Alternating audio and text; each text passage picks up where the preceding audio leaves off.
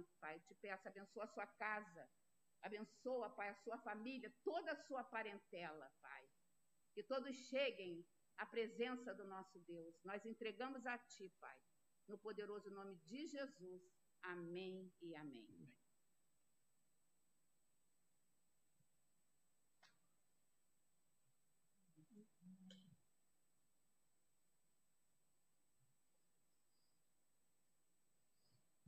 Graça e paz. Estamos aqui mais uma vez, por um, alguns minutos, para falar acerca da palavra de Deus. A Bíblia diz lá, em João no capítulo 8, versículo 34, você não precisa consultar não, tá? Porque se, se, se fosse um estudo bíblico, a gente ia de um em um, mas não precisa conquistar. É até bom que o Tiago já, já até colocou lá, na revista e atualizada. Replicou-lhe Jesus, em verdade, em verdade vos digo que todo, a, todo que comete o pecado é escravo do pecado. Quando nós olhamos isso, nós podemos notar que aqui apare, aparece a palavra pecado. Ela está no singular, certo? Ela está no singular certo? E nós sabemos que nós, quando, do momento em que houve o pecado lá de Eva e de Adão, certo? Daí para frente, como diz lá em Gênesis, no capítulo 5, versículo 3, e viveu Adão 130 anos e gerou um filho conforme a sua imagem e semelhança. Então, nós deixamos de nascer a imagem de Deus. Fomos criados certo? Conforme a imagem e semelhança de Deus. Mas deixamos de nascer a imagem e semelhança de Deus. Então, daí para frente, todos foram é, nascidos em pecado por natureza. O salmista disse lá no Salmo 51, certo? Diz assim: Eis que em pecado fui formado, em iniquidade fui formado, e em pecado me gerou a minha mãe.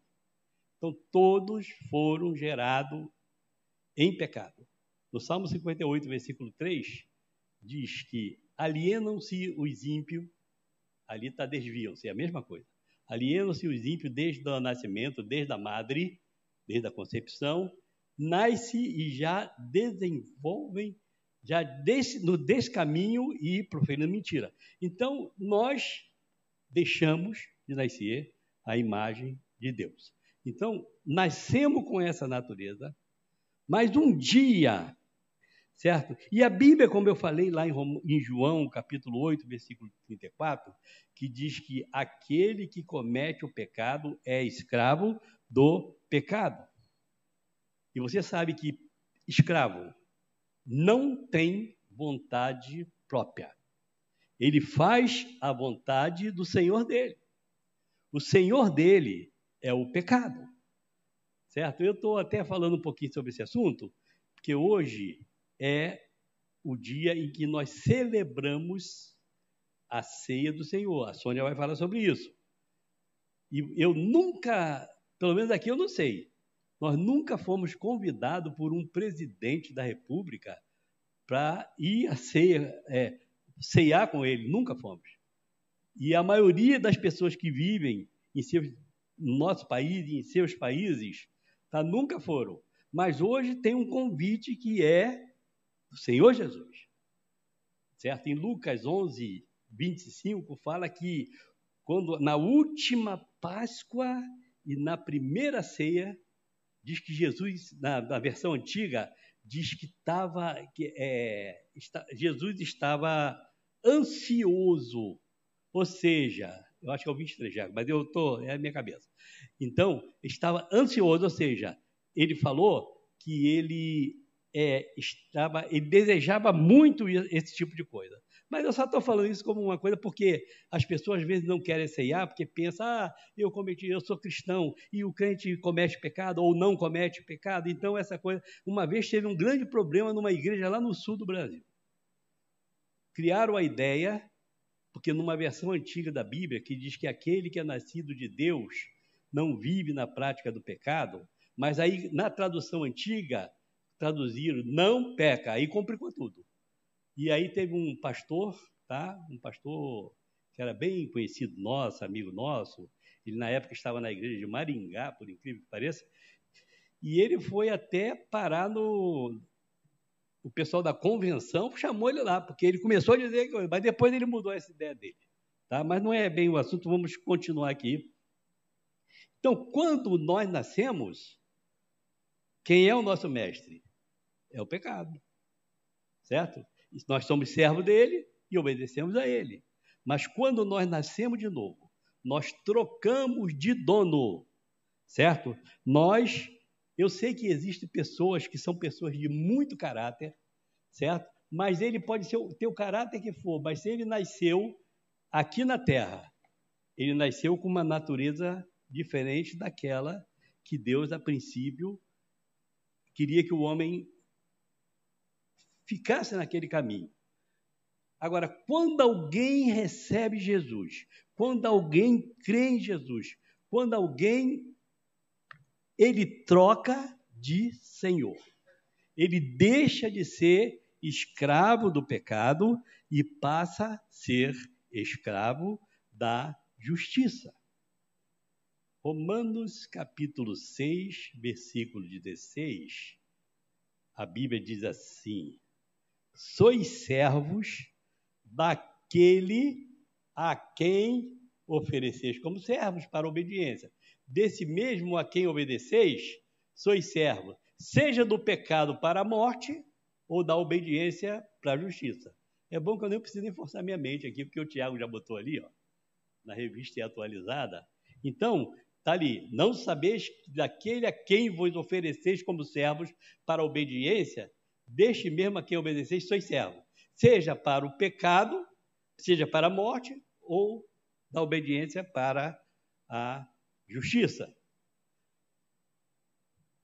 Quando somos libertos por Jesus, nós recebemos um novo mestre.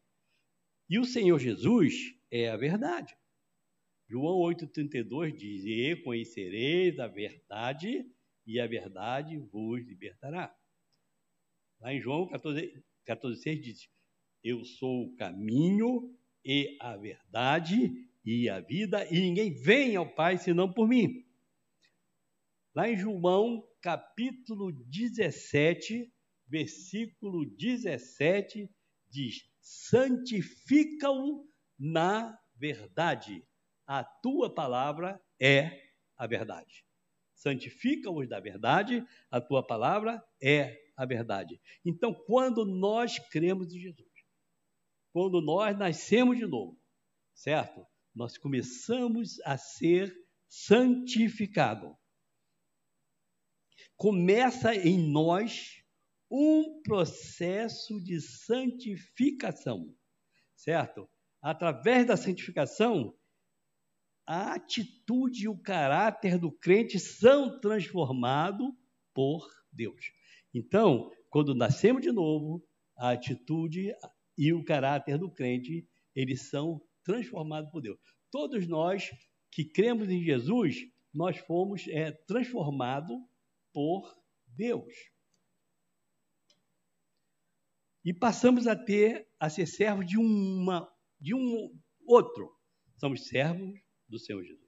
Certo? Certo? E Romanos, capítulo 6, versículo 18, a Bíblia diz que quando nós somos, ah, já botou até ali, ó, uma vez libertados do pecado, fostes feitos servos da justiça. Como isso aconteceu?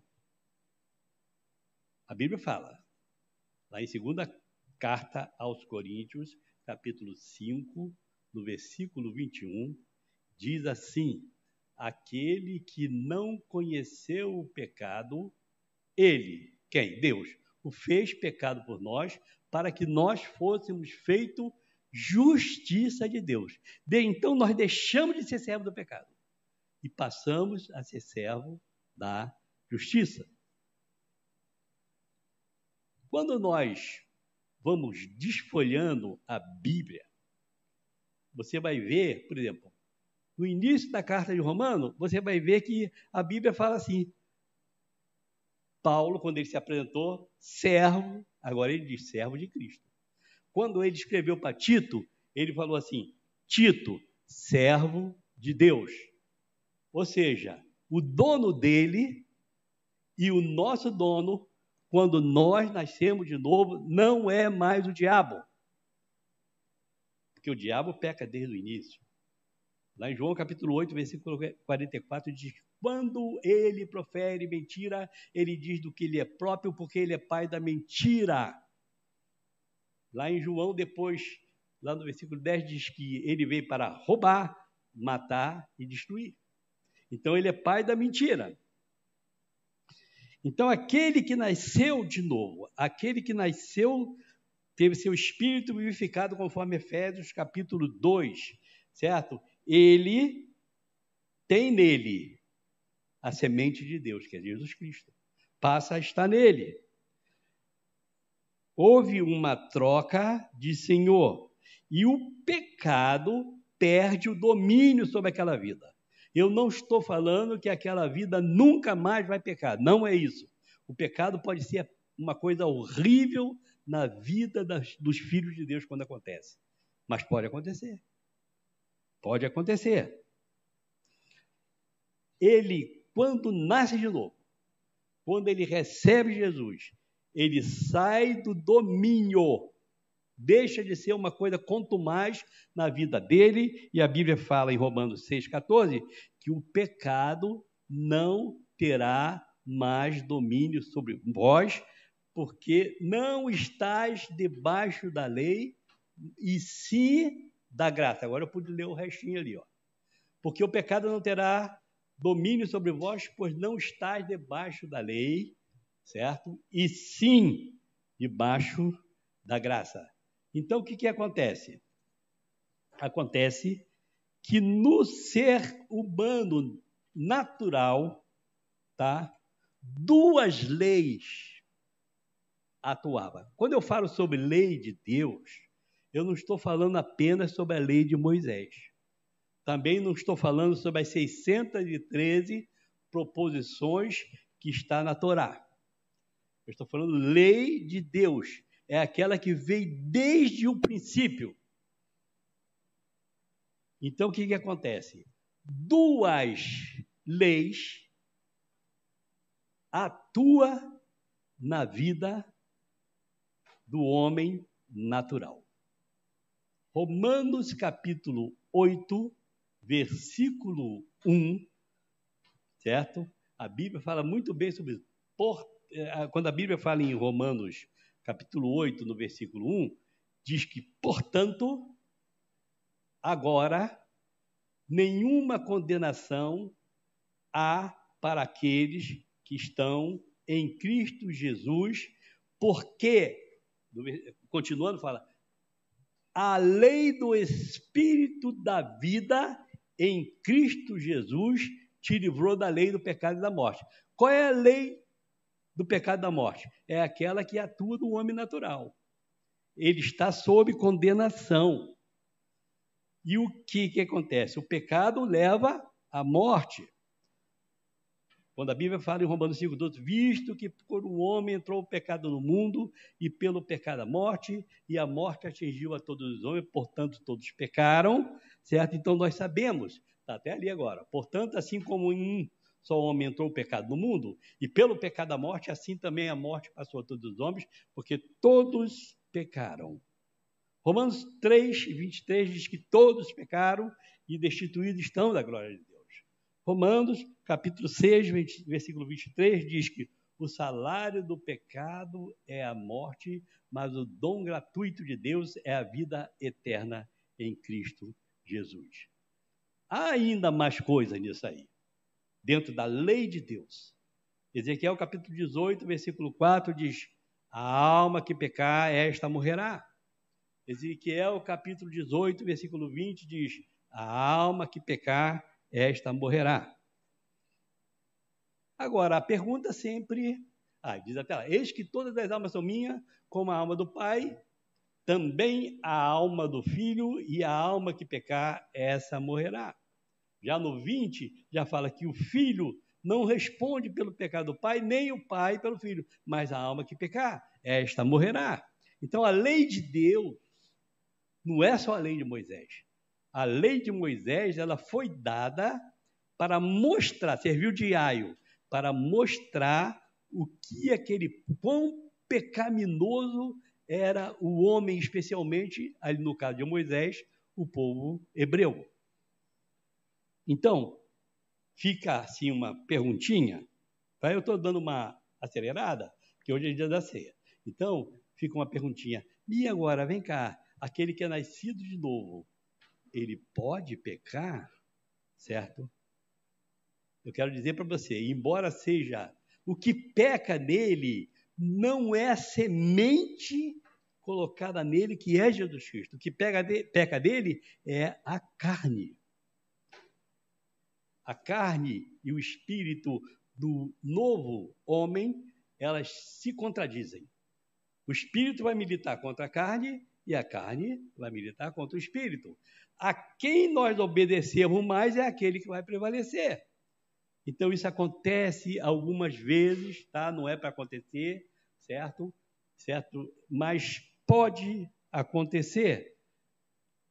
Em 1 João, capítulo 1, no versículo 8, diz assim, 1 João capítulo 1, versículo 8, diz assim, se dissermos que não temos pecado, enganamos-nos a nós, ele já até colocou ali, ó.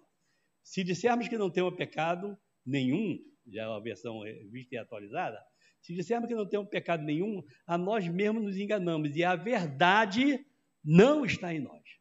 Então, ninguém pode dizer eu nunca peco. Nós pecamos através dos pensamentos, nós pecamos através das nossas vezes, nossas atitudes, nós pecamos às vezes porque por causa de um conflito qualquer. E hoje, como é dia em que nós vamos celebrar a ceia do Senhor, a ceia do Senhor não é pelo que você fez ou pelo que você deixou de fazer. Certo? É pelo que ele fez. Certo? Pão é pão, vinho é vinho. Em qualquer lugar se encontra pão, em qualquer lugar se encontra vinho.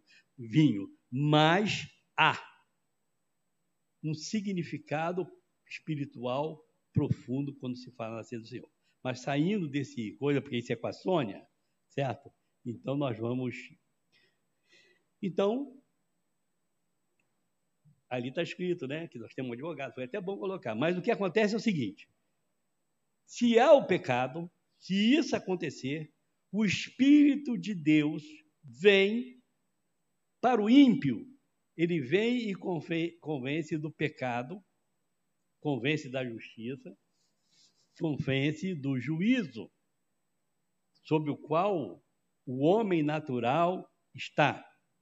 E o homem natural vive assim porque o homem natural, ele não entende as coisas de Deus. Segunda, segunda Coríntios, segunda carta aos Coríntios, capítulo 2, versículo 14, diz que o homem natural não entende, certo? As coisas de Deus. Tá? Ele até colocou ali, ó. Né? 2,14, é. Bom, depois a gente continua. É... Agora, há uma diferença entre o pecado do homem natural e do Filho de Deus. O pecado, o pecado continua sendo a mesma coisa. É uma ofensa a Deus. É uma perda da, do alvo na rocha que é Jesus Cristo. Mas a diferença que há é o seguinte: é que no Filho de Deus, isso não é quanto mais. No Filho de Deus, ele não vive na prática do pecado. E quando acontece o pecado, o Espírito Santo vem e convence ele de que ele está fora do propósito de Deus. Ele ofende a Deus. E ele, qualquer um de nós, e a primeira coisa que acontece, você pode ver só, é a pessoa se sente incomodada. Nós nos sentimos incomodados. E o Espírito Santo convence, convence que nós estamos, que nós praticamos, certo? Então, o que acontece é o seguinte: essa natureza interior, ou seja, a, a, a semente interior que foi implantada em nós pela morte e ressurreição de Cristo, que vem habitar em nós, que é o Senhor Jesus Cristo, esse não peca, porque essa é a natureza divina. Mas a nossa carne está sujeito a essas coisas, certo? Agora não é quanto mais, não é para ficar fazendo. Não é comum para o, o crente viver na prática do pecado. 1 João capítulo 3, versículo 9 fala: aquele que é nascido, ele já colocou lá, então posso ler. Todo aquele que é nascido de Deus não vive na prática do pecado, pois o que permanece nele é divina, é a semente de Deus, que é o Jesus Cristo que foi colocado na nossa vida. Nós fomos vivificados nele. Então, essa semente que está nele é divina. Aí vem, semente, ora, esse não pode viver pecando, porque é nascido de Deus. Agora, a nossa viver pecando, sublimem isso, não é cometer acidentalmente ou voluntariamente em determinadas situações de pecado, mas é viver na prática desse pecado. Então, porque nele há a semente de Deus, há o Senhor Jesus Cristo. E a palavra grega aí, eu não gosto muito de entrar nesse detalhe, é homologel. Homologel, no português, vai dar homologar.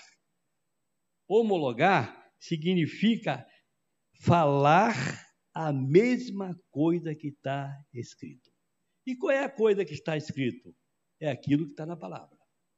1 João, capítulo 1, versículo 9, diz: Se confessarmos os nossos pecados, Ele é fiel e justo para nos perdoar os pecados e nos purificar de toda a injustiça. Então, quando acontece isso na vida de um filho de Deus, o Espírito Santo convence ele, a primeira coisa que ele sente é que ele sente que tem que levar a confissão de Deus, tá? A confissão de que ele cometeu isso. Certo? Existem pessoas que às vezes adulteram os textos bíblicos.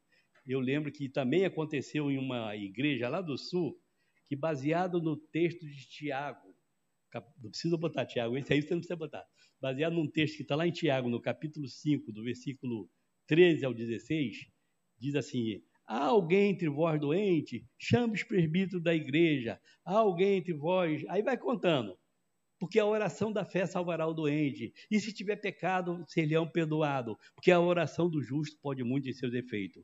E um dia, baseado nesse texto, uma igreja lá do sul, ah lá, tá, ele botou, bom, obrigado, Tiago.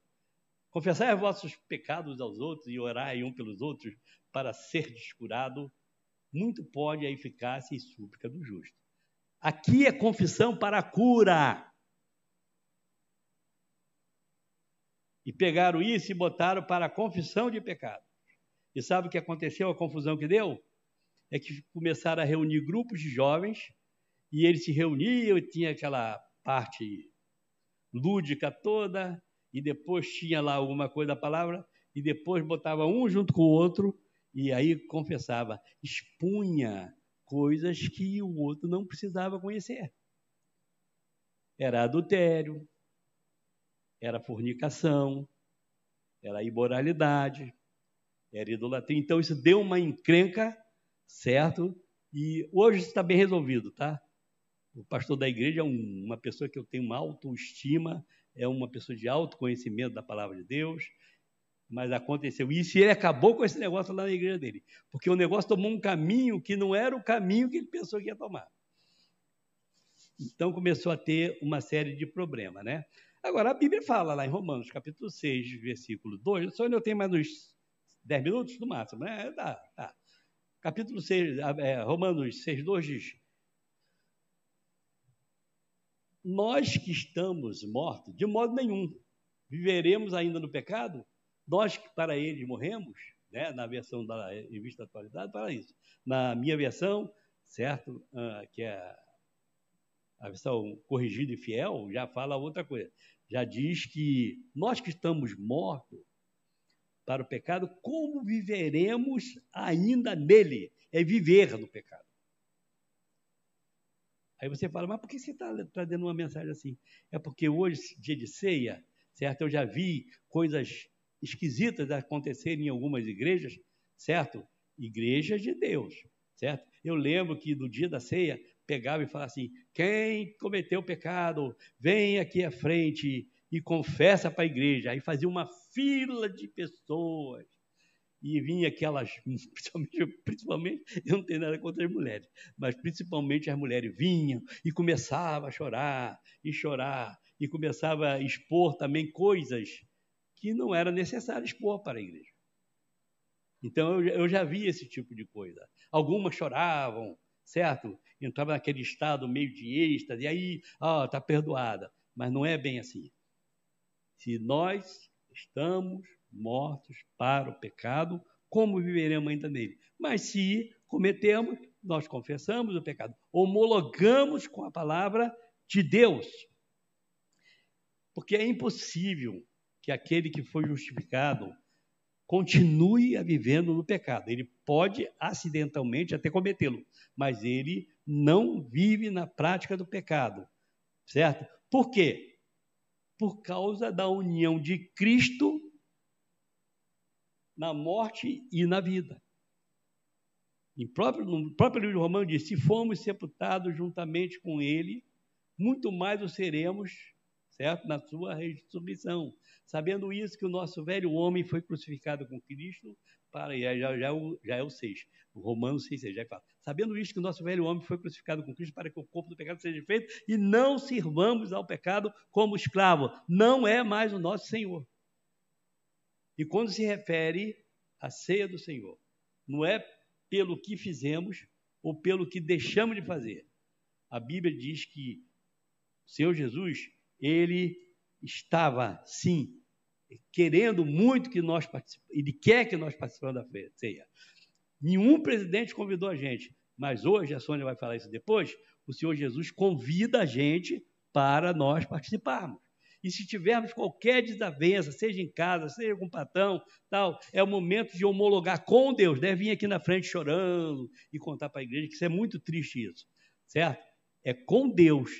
E ainda fala, toma a ceia. Examine, depois a si mesmo, e assim coma do pão e beba do cálice. É claro que aqui se refere para aqueles que são nascidos de novo, aqueles que são é, filho de Deus. Só uma palhazinha, Sônia, é que nós sabemos que existe alguns tipos de ceia em todas as igrejas de todas as denominações. Existe a chamada ceia ultra restrita. Isso é coisa do homem, não foi a Bíblia que botou isso. Sabe o que é ultra restrita? É que somente a pessoa que frequenta e que faz parte daquela igreja que pode tomar. Isso chama-se ceia ultra restrita. Existe a chamada ceia restrita. Aí qual é a ceia restrita? A ceia restrita se refere àquelas pessoas que pertencem à mesma denominação. Ora, só pode, somos batistas, só pode ser batista. Somos pentecostais, só pentecostais. Somos congregacionais, só essa é a restrita. E existe a chamada ceia livre, que é a que nós fazemos aqui. Todos aqueles que pertencem ao corpo de Cristo certo? Examine a si mesmo e tome. Então, não importa se você é presbiteriano, se você é metodista, mas se você é filho de Deus e nascer novo, você tome. E existe um tipo aí, certo? Essa é mais complicada, que é a chamada ceia livre, ultra livre. Não é livre, é a ultra livre. Sabe qual é a ultra livre? Qualquer pessoa pode tomar. Você é espírita, mas você pode tomar ceia certo? Então, essa aí já é um negócio que parte para uma parte de heresia, né? Agora, o que que acontece? Por que que o, a carne é, está associada ao pecado? É porque nós somos mortais, certo? Nós somos mortais. Nós fomos vivificados do Espírito, certo? Certo? A nosso, nosso Espírito foi regenerado, nosso, foi salvo, nossa alma está sendo salva, mas o nosso corpo, a carne, certo? ela vai voltar para o pó. E por sermos mortais e a carne está associada a essa coisa, se junta a carne com a alma e a carne acaba fazendo, e todos, se o Senhor Jesus não vier, todos nós não estaremos aqui daqui a alguns anos. Vamos morrer.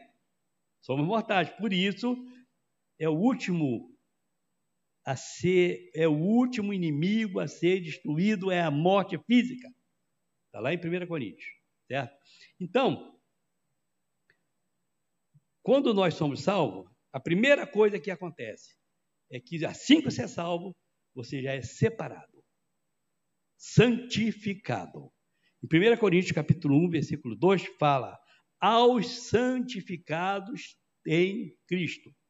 Ou seja, quando é salvo, ah lá, a igreja de Deus que está em Corinto, aos santificados em Cristo. Quando você recebe Jesus, você começa um processo de santificação. Lá em Hebreus fala: sem santidade ninguém verá o Senhor. Mas para você chegar lá na santidade, você tem que ser santificado. Então, o que, que acontece? Aos santificados em Cristo. Se a gente pula um pouquinho ali, tá? 1 Coríntios 1, 2, mas se a gente pula para 1 Coríntios 6, 12, diz: lavados, santificados, justificado em nome do Senhor Jesus. Ou seja, todas as coisas. Ah, ali. É isso mesmo. Tais foste vós. Está lá, 1 Coríntios 6, 11. Tais foste algum de vós, mas vós foste foi lavado, mas foste santificado, mas foste justificado em nome. De... Ou seja, quando nós somos salvos, nós somos santificados, separados. Depois, nós continuamos, a nossa alma continua sendo santificada, certo? E por final, sabe o que, que acontece? A Bíblia diz que continuamos sendo santificados, certo? É, 2 Coríntios capítulo 3, versículo 18, fala assim, mas todos nós, com o rosto... Ah, já botou lá, ó. então não precisa nem pensar em nada. Mas todos nós com o rosto desvendado, contemplando como por espelho a glória do Senhor, somos transformados. Aí é o processo que vai. Somos primeiro separados, depois nós continuamos, nossa alma sendo transformada, somos transformados de glória em glória na sua própria imagem, como pelo Senhor no Espírito. E haverá um dia em que espírito, alma e corpo vai estar. Quando eu falo, não é essa carne física aqui. Vai sendo santificado e essa carne aqui, ela, ela não pode ser santificada. A Bíblia diz lá em 1 Coríntios que carne e sangue não pode herdar o reino do céu. Mas nós vamos ser santificados também no nosso corpo, porque Jesus ele está à destra do céu, ele, à destra de Deus, e ele está lá com um corpo físico, certo? Deus Pai está lá, ele está à destra de Deus, mas ele não, não está em espírito, certo? Ele está com um corpo físico, porque ele recebeu um corpo físico aqui que nunca mais ele, ele vai perder, e ele vai estar, e ele está lá, e ele espiritualmente já fez uma obra. Ele diz que nos fez assentar com ele, ah lá, firme, ele até colocou, Tiago é, é, que, que acontece? Então, nós espiritualmente já estamos assentados com Ele, mas um dia isso vai se consumar. Receberemos corpos glorificados e quando ah lá, a carne e o sangue não pode herdar, mas nós vamos receber o corpo glorificado e vamos também estar lá fisicamente com Jesus, certo? Um dos textos, já estou terminando, tá, Sônia? Então, um dos textos que fala, nós cantamos aqui. 1 Tessalonicenses, capítulo 5, versículo 23 e 24, fala que o mesmo Deus de paz vos santifique em tudo, em todo o vosso espírito, alma e corpo. Como carne e sangue não é do reino dos céus, para ser santificado do corpo, nós vamos receber um corpo novo sejam conservados íntegros e repreensíveis para a vinda do. Quando ele vier, essas três espírito, alma e corpo. Forma, vamos ser a, a unidade, certo? E vamos é, estar na presença do Senhor não com essa carne, mas com um corpo físico, como Jesus está lá o. Tem mais cinco, Sônia? O salmista disse lá no Salmo 119, versículo 11: Escondi a tua palavra no meu coração para não pecar contra ti. É, Salmo 119, versículo 11. O que, que nós temos que fazer para cada vez se distanciar mais do pecado e se aproximar mais da santidade de Deus? É o que o salmista diz, certo? É guardar a palavra no nosso coração. Escondi a tua palavra no meu coração para não pecar contra ti. E quando alguém nasce, se uma criança nasce e ela não cresce, a, criança fez oito anos, já não é mais uma criancinha, um bebê, e ela continua do mesmo tamanho, todo mundo vai achar estranho. Então, quem nasce tem que crescer. E esse crescimento chama-se santificação. E essa santificação, certo? É que nos leva à santidade. Pela que diz que sem ela nós não podemos ver o Senhor. Então, o que, que acontece? Já estou acabando, tá, Sônia? Eu estou acabando. É que hoje é, é ceia e a gente não pode ficar muito tempo aqui. Tá? Eu, eu imagino que aqui, isso já aconteceu comigo também. É, um dia eu fui, quando a gente vai fazer uma cirurgia, às vezes você fica em jejum, certo? Dependendo da cirurgia, o jejum é. E quando nós ficamos sem nos alimentar fisicamente, sabe o que, que acontece? Nós ficamos fracos fisicamente. E por quê? As pessoas às vezes vêm me perguntar e eu às vezes eu tenho algumas respostas. A pessoa fala assim: por que, que antes tinha tantos milagres e hoje a gente sabe de alguns milagres? É porque nós precisamos é, estar, certo? Se aplicar no estudo da palavra de Deus, na memorização da palavra de Deus, na oração. Nós precisamos. Quando nós fazemos isso, nós ficamos espiritualmente fortes. Quando nós ficamos sem a palavra de Deus, se a gente fica sem alimento físico, nós ficamos fracos fisicamente. Quando nós ficamos sem alimento espiritual, seja através de mensagens. Tem muitas mensagens, tem mensagens que são verdadeiras heresias. Mas você tem mensagens boas, certo? No YouTube, você tem mensagens muito boas, você tem pessoas, certo? pastores, pastoras, lá que trazem mensagens boas, certo? Então, são coisas que você vai crescendo na palavra. E quando se cresce na palavra, certo? Você, cada vez que isso vai acontecendo, você vai se distanciando mais do pecado e se aproximando cada vez mais, de Deus, até que você tenha essa unidade santificada, espírito, alma e corpo. E essa é a chave para o crescimento espiritual, né? Agora, as pessoas ficam assim, mas como é que pode? Eu, como ser humano, sou tentado. Todos nós somos tentados. E se você é filho de Deus, eu quero falar que você é mais tentado ainda. Ser tentado não é pecado. Jesus foi tentado. O Espírito Santo levou Jesus ao deserto para que ele fosse tentado e não cedesse, porque ele era a palavra e conhecia a palavra como homem. Então o que aconteceu? Por ele fazer isso, certo? Ele venceu pela palavra. E por isso que nós precisamos da palavra. Tiago, capítulo 1, versículo 13, fala: Ninguém sendo tentado, diga, de Deus sou tentado. Porque Deus não pode ser tentado pelo mal. E ninguém tenta. Está lá, ó, Tiago 1,13, vai aí a sequência, né? Fala lá. Ninguém, ao ser tentado, diga eu sou tentado por Deus. Porque Deus não pode ser tentado pelo mal e ele mesmo a ninguém tentar. Não, Deus não tenta ninguém, certo? O que tenta, certo? Já que está ali no 14, certo? É só ir pro, pro, no 13, está no 14, já complementa.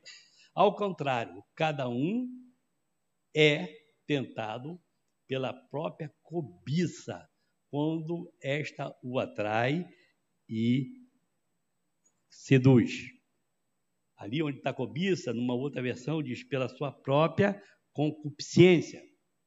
Ali, se vamos fazer uma sinonímia, nós vamos encontrar que é o que é essa concupiscência? O que é essa cobiça? É o anelo pelas coisas sensuais. É a cobiça pelos bens materiais. É a luxúria carnal. Eu não tenho nada e eu gosto quando sei que alguém prosperou na vida. É muito bom. Agora, esse aqui, esse relógio aqui, eu ganhei do Carlinhos. Ele já está comigo um bom tempo. Mais de seis anos que esse relógio está comigo. Esse relógio aqui é um bom relógio ele marca a hora, certo? Eu não preciso colocar aqui no meu pulso, poderia até colocar, não seria nenhum pecado. Agora, tem gente que usa isso como luxúria. Aí muda a perspectiva, certo? Eu não preciso de um relógio de um milhão de reais. Nós temos um casal de amigos judeus, ele já teve aqui umas duas vezes na igreja, certo? É a e o Luiz, eu posso citar o nome que são amigos nossos que ele trabalha vendendo joias e uma das especialidades deles é vender relógios caríssimos. A última vez que eu tive com ele, ele falou: rapaz, eu. Eu, eu, e ele falou, e às vezes eu vou de ônibus com relógio escondido, porque eu estou indo vender para o fulano de tal. Um relógio que ele, ele tem, ele conhece o sistema, e um relógio que custava mais de 400 mil reais. Ele, tá, ele levou e vendeu. Não tenho nada contra alguém ter uma, o cara, a pessoa é um grande empresário, ele pode ter isso. Agora, o que não pode é ele ter como luxúria, ele colocar isso como se fosse uma idolatria, coisa acima é, de que Deus, né? De Deus, entendeu? Então, quando nós fazemos algo que Deus não gostaria que nós fizéssemos, então nós caímos em pecado mas o pecado nunca vem de Deus. Há um casamento entre pecado e trevas. Há um casamento entre pecado e diabo. E esse casamento, ele é quebrado, esse divórcio, ele é quebrado pelo arrependimento. Arrependimento e confissão, e é Deus que faz esse tipo de coisa. Como nós falamos em Tiago, lá em Tiago, capítulo 1, versículo 15, diz que o pecado, uma vez consumado, gera morte. Olha lá, está até lá. Ó. Então a cobiça, depois de haver concebido, dá à luz o pecado, e o pecado, uma vez consumado, gera a morte. Eu não vou entrar em detalhes aqui, mas uma vez eu assisti uma pregação em que falava de uma criancinha. Se a criança que nasce hoje se morrer amanhã, vai para o inferno. Não tem sentido uma coisa dessa. Embora ela tenha a natureza do pecado, ela nasceu, mas ela não consumou o pecado. Ela está na época da inocência. Então, a Bíblia diz: o pecado, uma vez consumado, gera a morte. Quando Eva, quando o diabo, a serpente, incorporou na serpente, primeira sessão espírita, que teve foi a serpente, o diabo incorporando a serpente. O que, que ela fez? Eva, até enquanto foi falado que ela. Não, Deus não é bom. Você pode. Ele disse que você não pode comer de todas as coisas, que, que a árvore da ciência do bem e do mal você não deve comer e tal. Enquanto estava nisso, não tinha pecado. O pecado foi quando ela pegou aquilo e comeu. O pecado, uma vez consumado, gera a morte. 2 Timóteo capítulo 2, versículo 22, diz que nós devemos fugir desses desejos malignos, tá? Lá em 1 Coríntios 6,18, já diz que nós devemos fugir da fornicação. Fornicação é imoralidade sexual. Eu estou acabando porque eu tenho que passar para a Sônia, que já são 20 para meio-dia.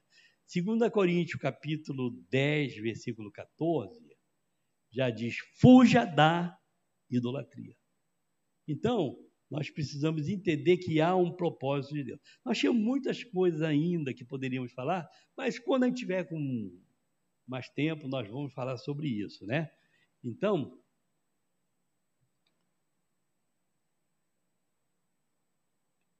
todo o propósito de Deus é bom.